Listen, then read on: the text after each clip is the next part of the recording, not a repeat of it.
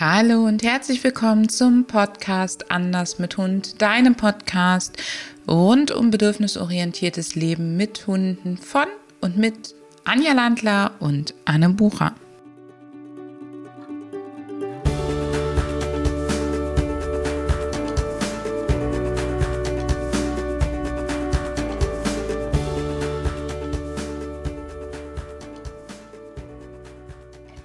In der heutigen Podcast-Episode möchte ich mit dir sprechen über ein Thema, das mir wahnsinnig am Herzen liegt, nämlich über das Thema der Ruheübung und der Schrei nach Ruhe, den man so allgemein hört.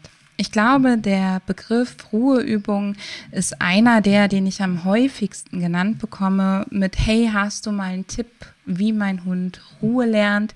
Hast du mal eine Idee, wie mein Hund ruhiger sein kann? Und das möchte ich heute näher mit dir beleuchten.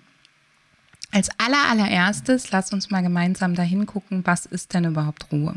Für die meisten Menschen ist Ruhe nichts anderes als der Hund ist stationär an einem Ort.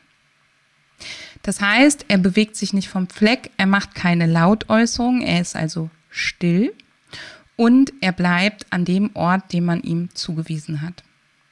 Das kannst du trainieren, indem du mit deinem Hund stationäres Verhalten trainierst. Bleib auf einer Decke, bleib sitzen, bleib liegen.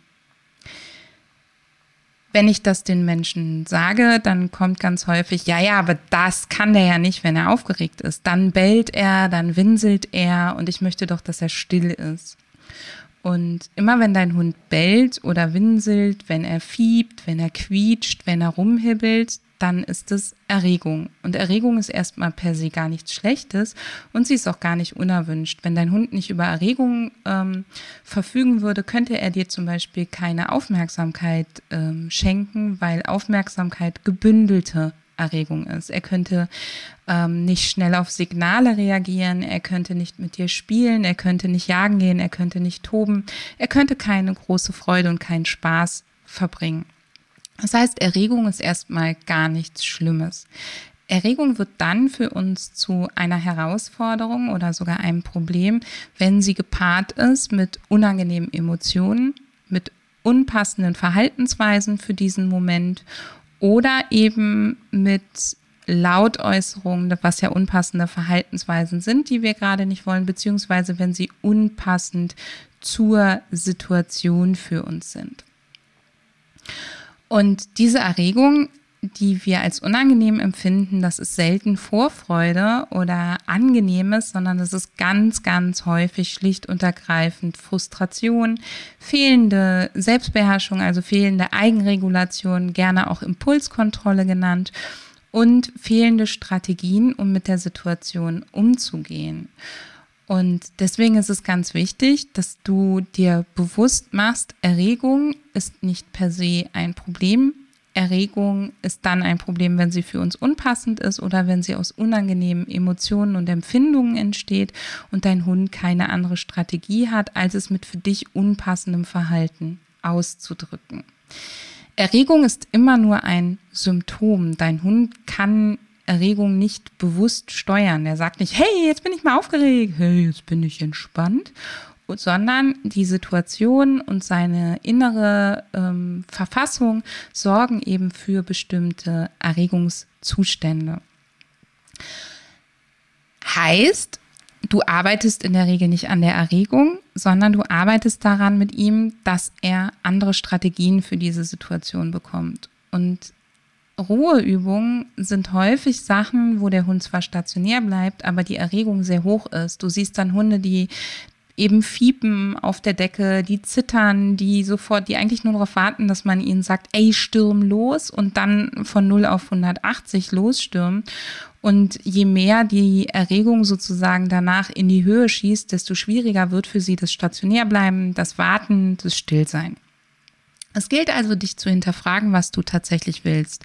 Wenn du einen Hund willst, der ruhig und stationär an einem Ort bleibt, dann trainiere das so mit ihm, dass es für ihn ohne Frustration, ohne Konflikte, ohne unangenehme Emotionen ist und vermeide an der Stelle Unter- oder Überforderung, vor allen Dingen aber Überforderung. Die wenigsten Hunde sind an der Stelle unterfordert. Dann hast du automatisch das Verhalten viel, viel, viel ruhiger als dann, wenn du es eben zu großschrittig trainierst, als wenn du dann, wenn du es mit Druck und Zwang, mit an der Leine festhalten oder sonstigen trainierst. Und das andere, was wir ja eigentlich häufig wollen, ist gar nicht der ruhige Hund, sondern ein entspannter Hund. Und Ruhe und Entspannung sind zwei Paar Schuhe.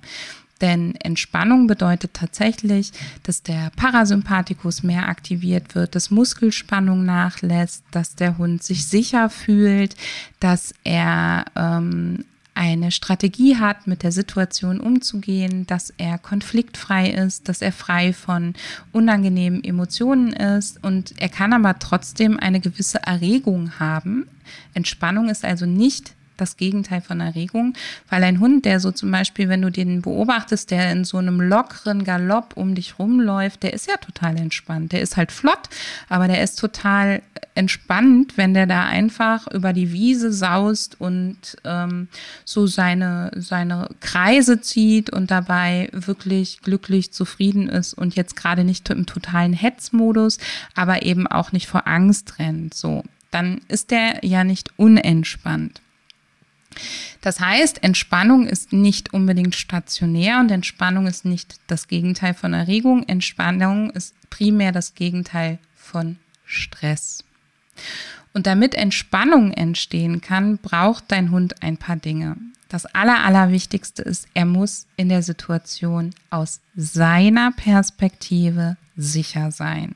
Und wenn er sich nicht sicher fühlt, dann ist das nicht ein Vorwurf an dich, dass du sozusagen die Situation nicht im Griff hast, sondern er ist und bleibt ein eigenständig denkendes Wesen, dein Hund.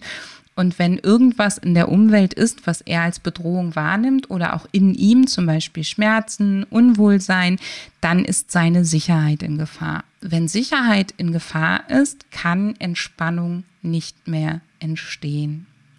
Sicherheit ist zum Beispiel auch in, Gefahr, wenn er nicht weiß, was als nächstes kommt. Also wenn ein Kontrollverlust besteht. Kontrollverlust ist in der Tat der größte Stressauslöser überhaupt. Wenn sich auf einmal Dinge plötzlich ändern, das ist einer der Gründe, weshalb wir im Training nicht sofort alles umkrempeln. Selbst wenn wir Dinge sehen, die ganz wichtig sind, die umgekrempelt werden müssen, verändern wir nie für die Hunde alles auf einmal, weil wir würden ihnen dann die Sicherheit nehmen, wann etwas wie passiert. Das heißt nicht, dass man sich total an Schema F halten muss und jeden Tag dasselbe Leben führen muss. Aber zum Beispiel geben so kleine Momente wie immer nachdem du deine Zähne geputzt hast, geht es irgendwie, gibt es noch eine kleine Knabberei vorm ins Bett gehen oder so. Oder ähm, so etwas wie du gehst mit deinem Hund in den Garten und ihr spielt und ihr schließt immer auf dieselbe Art und Weise, vielleicht noch mit einer Futtersuche oder so ab. Das gibt Sicherheit, das gibt Entspannung. Der Hund weiß, was tatsächlich passiert. Und du brauchst an der Stelle keine Angst vor Erwartungshaltungen haben. Erwartungshaltungen sind überhaupt kein Problem, solange sie nicht enttäuscht werden und solange der Hund das erwartet, was du auch tatsächlich mit ihm machen möchtest, ist es doch überhaupt kein Problem. Es wäre schlimm, wenn du darauf setzen würdest, dass dein Hund niemals niemals Erwartungen hat. Denn dann wüsste er nicht, was im nächsten Moment kommt. Und wenn er das nicht weiß, dann fehlt ihm wieder Sicherheit. Er hat Kontrollverlust und dann entsteht eben unerwünschte Erregung und Anspannung, die wir so nicht haben wollen, bis hin zum Stress. Ein weiterer Aspekt in der Entspannung ist, Entspannung kann nur dann eintreten, wenn Bedürfnisse befriedigt sind. Das heißt, nur dann, wenn dein Hund ausreichend Futter, Wasser, Bewegung, Ruhe zur Verfügung hat, wenn er sich sicher fühlt, nur dann kann Entspannung tatsächlich einsetzen. Das heißt, Entspannung kann nicht erzwungen werden. Und das ist etwas ganz, ganz Wichtiges. Jetzt sagst du vielleicht zu mir, ey Anne, klingt doch alles logisch, aber es war jetzt gerade letzte Woche noch so, dass in meiner Facebook-Gruppe ähm, Empfehlungen kamen, wie zum Beispiel, man legt den Hund auf die Seite und sorgt dafür, dass er so lange auf der Seite liegen bleibt, bis er entspannt wird. Das ist keine Entspannung in dem Sinne, das ist Selbstaufgabe und das ist eine Erniedrigung eines Wesens, die absolut nicht unseren Werten entspricht. Oder auch sowas wie, wir binden den Hund an oder treten auf die Leine und warten, bis er wieder ruhig wird, macht überhaupt keinen Sinn. Auch sowas wie der Hund bellt im Auto und du wartest so lange mit dem Tür aufmachen, bis er vor Erschöpfung aufgehört hat zu schreien, macht keinen Sinn. Und ähm, ja, diejenigen von euch, die vielleicht schon länger hier lauschen oder auch schon länger mit ihrem Hunden ähnlich wie wir leben und arbeiten, die sagen jetzt, das ist doch alles logisch. Nur schau dich wirklich mal um. Es ist immer noch ganz, ganz, ganz verbreitet, dass man nur warten muss, bis der Hund sich abregt und dann lernt der sozusagen, dass er ruhig sein soll. Was der lernt, ist, den Fang zu schließen oder zu sitzen, aber dadurch ist er noch lange nicht innerlich entspannt, sondern er pulsiert und er zittert und da ist ganz viel Energie drin und die muss sich irgendwo entladen. Und wenn du mit deinem Hund im Alltag irgendwo Probleme hast, wo sich Anspannung entlädt, wo er wirklich von 0 auf 180 reagiert, dann wird, lohnt es sich richtig, richtig gut mal hinzugucken, ähm, wo im Alltag baue ich denn diese Anspannung tatsächlich auf? Wo im Alltag habe ich überall Situationen, wo mein Hund eben keine Sicherheit hat, wo er sich nicht entspannen kann, wo ich auf Ruhe statt auf Entspannung sitze, äh, setze und wo im Alltag kann der auch mal Dampf ablassen? Wo hat er seinen Spaß? Wo kann der auch mal richtig die Sau rauslassen?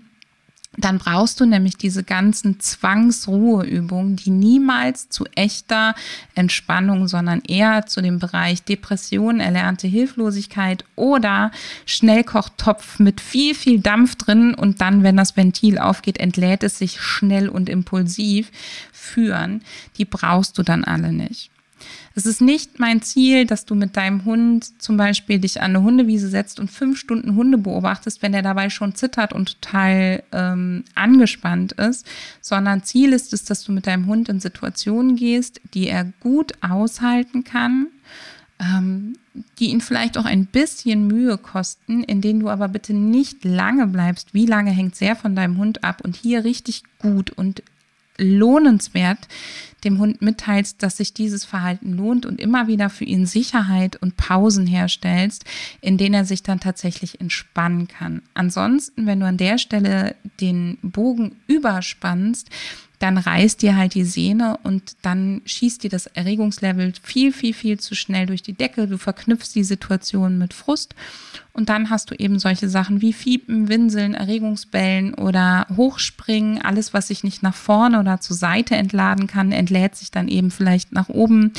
Hast sowas wie stationär, wie exzessives Buddeln oder solche Sachen. Und das sind alles Symptome und nicht die Ursachen. Die Ursachen liegen woanders und es ist ganz, ganz häufig Frustration. Nochmal zusammengefasst. Verwechsle nicht Ruhe mit Entspannung. Wenn du ein ruhiges Verhalten mit deinem Hund trainieren willst, stationäres Verhalten, dann trainiere ganz gezielt das Sitz, Platz, bleib auf einer Decke, bleib stehen, was auch immer. Trainiere das kleinschrittig, ohne Frustration. Umso niedriger wird dabei die Erregung und die Anspannung sein und sorg dafür, dass es für ihn lohnenswert ist. Wenn du mit deinem Hund Entspannung möchtest, diese kannst du nicht erzwingen, sondern die entsteht dadurch, dass dein Hund gute Strategien bekommt, die sich für ihn lohnen, die sich für ihn gut anfühlen. Deswegen dann solche Sachen machen, wie zum Beispiel kurz in Momente reingehen, wo er gut andere Hunde oder Radfahrer oder was auch immer eure Herausforderung ist, beobachten kann, wo du gutes Verhalten stehen und das Beobachten zum Beispiel ähm, belohnen kannst, sei da richtig, richtig großzügig und sorg dann wieder für ausreichend Erholungspausen. Und wenn du Baustellen hast, wo dein Hund eben schon super, super regt ist, Lautäußerungen macht, ähm, zittert vor Erregung etc., dann guck mit deiner Begleitung oder auch gerne mit uns hin, dass du da neue Strategien für deinen Hund aufbaust, die eben mit gar nicht so hoher Erregung verknüpft sind und die sich für ihn in dem Moment besser anfühlen und auch für dich alle Ruheübungen, die über Fixieren, Signale, die der Hund nicht von alleine auflösen darf, weil er sonst mit Ärger rechnet, etc. aufgebaut werden, kosten deinen Hund extrem viel Impulskontrolle, erhöhen die Grundspannung oder sorgen eben dafür, dass sein Wohlbefinden auch wirklich auf Dauer schlechter wird und sind an der Stelle gegebenenfalls das, was wirklich die Anspannung auch erzeugt. Deswegen kann ich dir nicht raten, auf diese zu setzen. Ich hoffe, dass dir diese Episode geholfen hat, dass du sie spannend fandest. Ich empfehle dir, nochmal bei uns im Blog vorbeizugucken und vielleicht auch unseren Trainingsguide Do It Yourself für Begegnungstraining dir, den wir dir hier in den Shownotes verlinken, ähm, zu bestellen kostenfrei. Da bekommst du von mir auch noch mal eine ganze Menge Anregungen, wie du Begegnungstraining so gestalten kannst, dass eben genau das geübt werden kann, andere Dinge beobachten, ohne dass dein Hund in die Überforderung kommt und wünsche dir viel, viel Freude damit.